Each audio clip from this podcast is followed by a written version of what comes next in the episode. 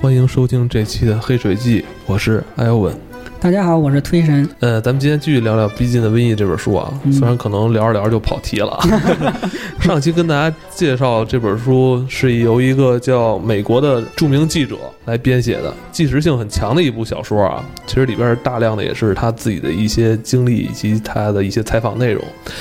其实，在第二章里边啊，咱们人类在对抗病毒的历史上，呃，其实是获得过一些短暂的这种阶段性胜利，比如这个像青霉素的发明。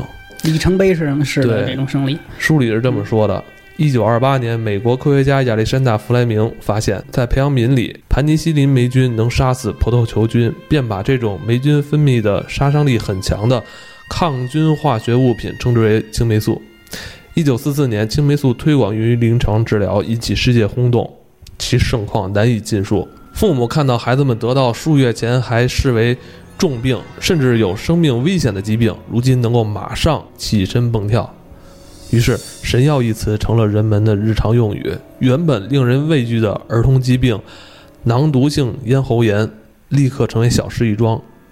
除了链霉素和其他各类抗生素的迅速发现，啊，皮肤囊肿、伤口感染和肺结核也都迅速可医。到了1965年，两万五千多种不同的抗生药物研制出来，医生和科学家感到，细菌引发的疾病和引发疾病的微生物都不再令人非常担心，而需要研究解决的事儿。就是在对抗抗生素近乎狂热的时候，从临床使用一开始就有消息说，有些细菌对这些化学药物有抗药性。医生们迅速发现，有些病人无法治愈。实验室里的科学家也培养出充满培养皿的葡萄球菌和链球菌，它们都富含青霉素、四环素。青霉素的发明这种东西，它就是对于对抗细菌最好的办法。嗯那所以说呢，就是当然它有可能会有一些副作用，因为抗生素最大的麻烦，你看现在一般药店开药都不让你开，就是药店不不卖那个抗生素、消炎药。它都算是有得有处方的。对对，都必须得有处方的。嗯现在中国也开始控制这个东西了。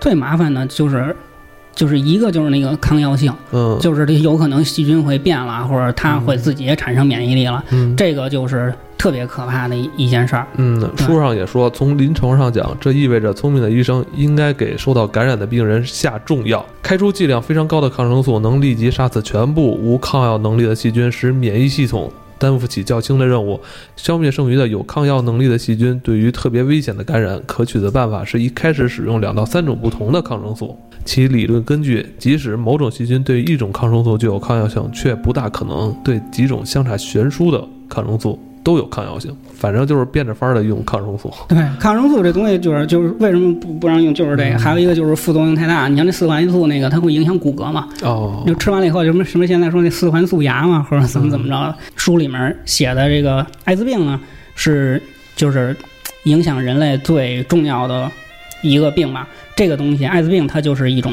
病毒，嗯而且它是一个很难治的反转录病毒。正常来讲，你造这个白细胞是一个转录过程，是吧？是从这个 DNA 到 RNA，然后呢由 RNA 指指导合成。嗯但是呢，比较厉害的细胞，你像乙肝啊、或者艾滋病这种，它是反转录病毒，它是从 RNA 呢变成了 DNA。这个简单的理解是什么呢？就是你比如说啊，你比如说我这儿有一块硬盘，我这电脑对吧？嗯。你要看一片儿，比如说这个一个 A 片儿，对吧？然后呢，这个东西 DNA 呢，就等于是它存在在这个硬盘上的。然后呢，你要看这个片儿的时候，它得先得转录翻译，就是用 RNA 来翻译，它就等于是读到内存里面了。读到内存里面呢，你才能看嘛，对吧？嗯是等于是这么一个关系。嗯但是呢，你这个东西，它这个东西是反着的，它可以直接给你印在那个从这个内存里面给你印在那硬盘上去了，你知道吗？所以这东西它就老跟着你，所以就特别难解决。像艾滋病这种东西比较可怕的就是，它发病了以后，基本上就这人就跪了。它破坏的是人体的 T 细胞，这个 T 细胞就是就是决定你免疫力的细胞。嗯这就是你艾滋病病人，他不是死于艾滋病，哦，不是艾滋病来杀死的他。对，不是这个病毒杀死的他，是因为你的所有的免疫力都没有了，然后呢是别的病，大部分都是死于肺炎。这个肺炎就叫 PCP 肺炎，叫卡氏肺囊虫。哎，艾滋病的起源是在什么时候呢？或者说是人类报道或者在人类当中传播是在八十年代初，嗯，就是离咱们很近啊，三十年哎，对，，或者说是发现或者说广泛传播是在这个时候。嗯，就是在八零年的秋天呢，有一个叫迈克尔的博士，是吧？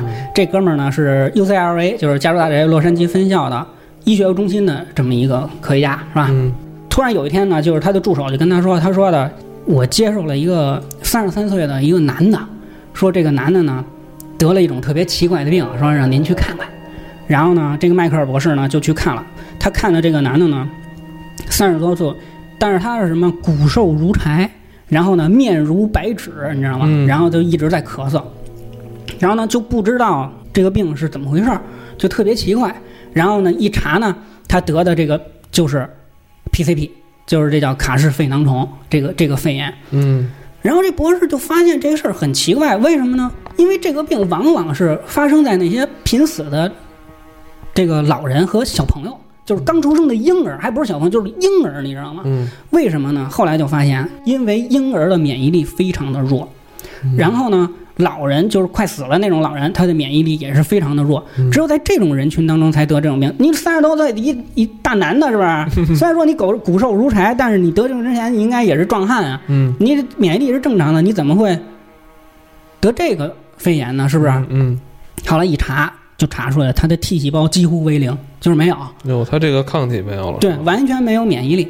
然后呢，就发现这个人呢，就是在逐步的病情就是恶化，你知道吗？到第二年的三月份的话，你想这不到半年，你知道吗？他就必须住院了，就是不不去那个医疗方面的维持的话，他就不行了，你知道吗？嗯就即便是这样，用尽了各种医疗手段，是吧？就是咱说的可能是消炎呀、打电打打吊瓶或者怎么着，当时的所有的手段，仍然是不能挽救他的生命。就是不到两个月，这人就就死了，太快了，这太快，特别恐怖。然后呢，就从这个病例发现了以后，紧接着的几年之内，就发现这种病特别多，你知道吗？然后就是，但他是公认的零号人，零号病人是吧？他是这个病艾滋病的起源的人是吗？啊，不是艾滋病起源的人，还有一个人，一会儿咱们会说，嗯你知道吗？哦，他只是早期早期第一个发现的人，就是发现他这人身上啊是有这个病的，嗯但是这个人呢不是他来传染开的啊，他没有，传染，还他没有传染，不是不是他的传染，或者说是他不是。被定义为零号病人的零号病人有一个人，这个病一开始是发生在洛杉矶嘛，UCLA 嘛，对吧？嗯然后转过来八一年的时候呢，在旧金山有一个叫保罗的医生，他呢特别呃立志做这个癌症方面的这个医生，你知道吧？嗯，然后他就开了一诊所，然后这个诊所呢，刚开张呢就来了几个病人，然后这个病人得的是一种肉瘤，因为咱们都知道癌症就是恶性肿瘤嘛，嗯对吧？就是怀疑是不是得了癌症了，然后他就检查，他就发现呢，这些人呢都得的一种叫卡氏肉瘤。肉瘤对吧？嗯卡波西氏肉瘤，咱们就说卡氏肉瘤、卡氏肺炎吧，嗯对？吧？这简单称。全年之内啊，就是八零年、八一年这这一年之间呢，就有二百多例得的同样的病，嗯，大家都不知道是什么病。然后呢，也发现就是这些人就是没有免疫力的，嗯。免疫力为零，嗯。都破坏了 T 细胞。看似他们两个病呢，一个是肺炎，一个是肉瘤，嗯。但实际上呢，后来经过各种化验发现呀、他们得的是同一个病。嗯。然后这些人呢，主要是发生在同性恋群体当中，嗯。所以他一开始定义的名字叫同性恋免疫缺损症，哦，这是早期的，这是早期定义的名字嗯，因为当时的发现只是在这个群体当中的人，嗯，从这儿开始就一直在寻找这个艾滋病嗯源头，源头。嗯，对，嗯，然后其实最冤的一个人呢，是一个叫杜加斯的加拿大人，这这个人呢被定为零号病人。大家就发现呢，就是这个人也得了这个病，他在美国治的，嗯但他是一加拿大人。嗯然后他死了以后呢，这个时候呢就已经有了一些病人的档案了，同样是得类似病的人的档案，嗯包括他的档案。然后呢，医医生们和科学家们把这些档案进行了一些分析分析，数据的分析，对，还有他们那些介绍自己的病情的情况的那些档案是吧？后来就发现这个人是一个怎么回事呢？他是一个做这个空保的，空乘服务人员，你知道吗？嗯他呢往返于这个纽约、旧金山、亚特兰大和加拿大，但是呢，他是一个男性同性恋，你知道吧？嗯参加这种 party，对对对，性伙伴特别多。他他自己介绍，他自己每年的性伙伴呢有两百多个。哇，所以说呢，就是六七十年代，哦，哎，六七十年代有口号叫“要做爱，不要作战”，是吧？等于是他们对，等于是性解放，嗯。还有同性恋他们的争取自己的权利的一个非常这个强的时期，嗯。然后非常这个对于性的这些东西也非常开放的一个时期。那个时期充斥着这个啊、同性恋啊、吸毒啊，还有这些大 party 啊，嗯，还有这些摇滚啊什么的，就是整个影响了美国很长的一段时间呢。然后呢，实际上后来咱们都有常识了，对吧？这个肯定是被冤枉的，对对对对因为这个病毒它是从猴子身上来的，或者从动物身上来的。对，然后呢，这你肯定不能赖他，但是呢，这个人可能是虽然说他是一个冤案，但是它代表着人类追求病毒和研究病毒、解决病毒的一个理想和这个努力的做法。我觉得这个是非常好的。与此同时呢，就差不多在同样的时候呢，在非洲。也发现了这个病，这个是一个什么故事呢？发现呢是在乌干达和坦桑尼亚边界的一个村子。乌干达这边呢有一个男有一个男的小贩，他就老来这边呢卖布料，嗯你知道吧？卖布料。然后这边的呢，坦桑尼亚的这边呢，有很多女性呢，她们都喜欢做衣服，就喜欢它这布料，觉得它这布料做的特别好。它这个布料呢，都印着一个朱莉安娜。咱们现在想，是不是一个品牌呀、还是他自己想赢？因为非洲可能也没这种这种意识啊。反正呢，是他自己的名字吗？那是一个男的呀，还没弄明白。反正有可能是他自己想打品牌，所以他就在都在这布上印上这个朱莉安娜这个这个字儿，嗯你知道吧？或者 logo 什么这意思吧？这个病在非洲最开始就叫朱莉安娜病，哦，哎，是这么一个原因。然后呢，其中呢有一些女的呀，当地女的呢没钱，然后呢她又特别喜欢这个布料，就有人跟她说白了就是陪她睡，就得了这个朱莉安娜病。然后先后呢有几个女子陪他睡，然后有的人呢就说说的，他卖的这个布料啊是有这个邪气儿的，或者说是他这个有鬼怪的，你知道吗？哦就是谁穿了他这个朱莉安娜的衣布料做的衣服，就会得这个病。然后说这朱莉安娜病治不了，然后得了就死。后来就是其中可能有的女的呢是这个酒吧女郎，知道吗？嗯酒吧女郎的话呢，就会就等于是妓女那个意思，你知道吗？嗯她就会跟各种各样的人有这种性接触，所以说他就就是传染的越来越多，然后呢被发现。然后嗯，也有一些这种欧洲去那儿留学的一些学生是吧？对对对，因为因为为什么被发现？是因为有的人啊，他等于是有的非洲人呢，他的宗主国是法国，你知道吗？就等于他原来这地儿是法国的殖民地，哦，然后他们那些有钱人呢，就去法国寻求治疗去，你知道吗？哦哦 就发现啊哦，就发现哦，原来这儿是有这个病的。这是八三年呀，就跟美国差不多是同步的，嗯你知道吗？但是没有在那个时候没有联想到这两个这个发病的人群其实患的是一种病是吧？当时还没有想到吧？对对对对，其实在这里面我们必须要说的一件事儿，就是在这里面并没有去歧视同性恋，或者说是歧视妓女或者性工作者的意思。但是呢，这个病确实是发生在他们身上的。然后接下来的一个更冤的事儿呢，产生于这种歧视和这种对于这个人群的一种不理解。八五年的时候呢，全世界各地的科学家和医学家，然后呢，还有一些记者什么呢，他们在亚特兰大开了一个会，就是亚特兰大会议。这个会议呢，就是。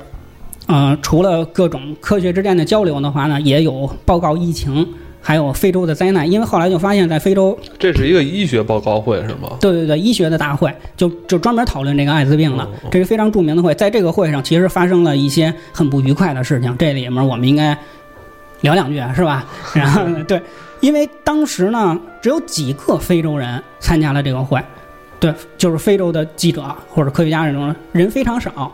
这时候呢，就产生了歧视问题。为什么呢？因为在美国发现呢这个病情主要是同性传播，你知道吗？在男同性恋当中传播的比较多，而在非洲呢，咱们刚才说了，男女之间都有。都有，明白吗，对这个通过性行为，不管是男性和女性或者怎么着的，都会有传播的，这个是科学的看法。但是在当时呢是不清楚的。但是当时呢有一个报告重要的发现，就是发现这个东西是在猴子上起源的。科学家去非洲去研究了，发现是在那些长尾猴或者怎么着的身上有这个病毒，才发现这个艾滋病病毒呢是起源于动物身上的。但是这个时候就出现了一个歧视的行为，就是呢，就有好多人舆论上就说说这个是非洲送给世界的不祥礼物，你知道吗？就有这种论调。然后呢，这个非洲代表在当地遇到了非常不公平的待遇，是怎么着呢？很多记者在采访他们的时候，就不断的问一个问题，就是问你们的性文化是什么样的，你们的当地的有什么性性方面的特殊的习俗，甚至有一个记者就 直接问了，说你们那儿人是不是有人跟猴子交配了？因为他们认为这个病是在同性恋当中传播的，那为什么你们那儿男女都有呢？肯定是你们那儿有的人怎么怎么着了，是吧？所以呢，当时的这个非洲的这个代表就是暴怒。他当时说呢，我不知道我们那儿是不是有人跟猴子发生性行为了，但是我可以肯定的是，我经常看到你们的一些电影里面有人兽交的行为，就是用这种语言去反击他，你知道吗？其实后来你就发现，大量的血液传播是最多的。对，你像你像 NBA，只要一见血就必须暂停，你发现没？这是 NBA 的规矩。你看姚明打打球的有一次，反正把眉骨给打坏了，对，不是不是骨头啊，就是那个眉角。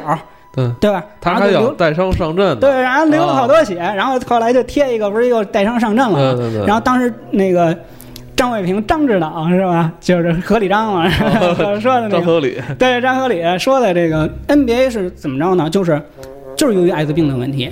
就是魔术师约翰逊，他是得了这个病，因为他就是怕通过不有只要有流血就必须只要有流血，所以就必须暂停。从 NBA 这个魔术师约翰逊这块儿，好像也是我第一次在电视媒体上得知了这么一个病。当时我记得小时候说那个咱们那会儿看 NBA 的时候，他们主持人有时候会提一下哈，说曾经有这么一个伟大的。球员对，因为得了这个艾滋病之后，长期跟这个病毒进行斗争。对，然后还好好，记得当时很多球星都在支持他哈。对对对，因为当时小时候嘛，也不太理解这个，因为当时好像也不太知道说艾滋病是什么，这么严重吗？对。然后，然后我发现好像他是的确是会通过一些什么血液呀，一些什么这些性传播和母婴，主要就是这三类。对，其实在中国真正发生首例这个艾滋病病毒的时候，其实也很早。在一九八五年，中国旅游的一个外籍人士，他当时到了中国之后，然后发病，死在了协和医院。协和医院，这个现在就是看病人最多，这 个有关这方面内容，咱们留在下一期吧。好。啊，今天这期时间差不多了啊，嗯，那今天就到这里，再见，谢谢大家。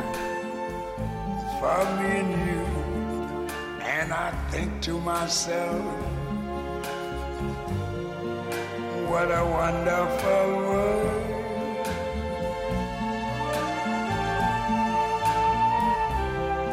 see skies of blue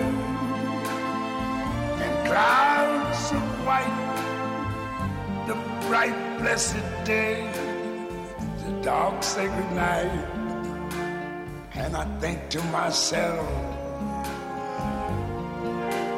what a wonderful world.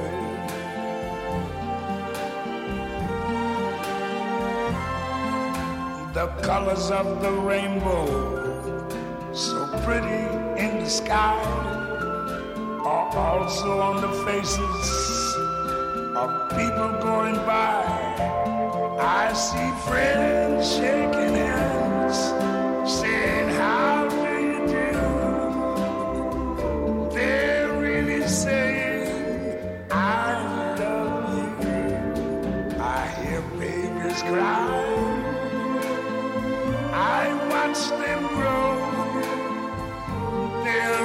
much more than I never knew. And I think to myself, what a wonderful world. Yes, I think to myself, what a wonderful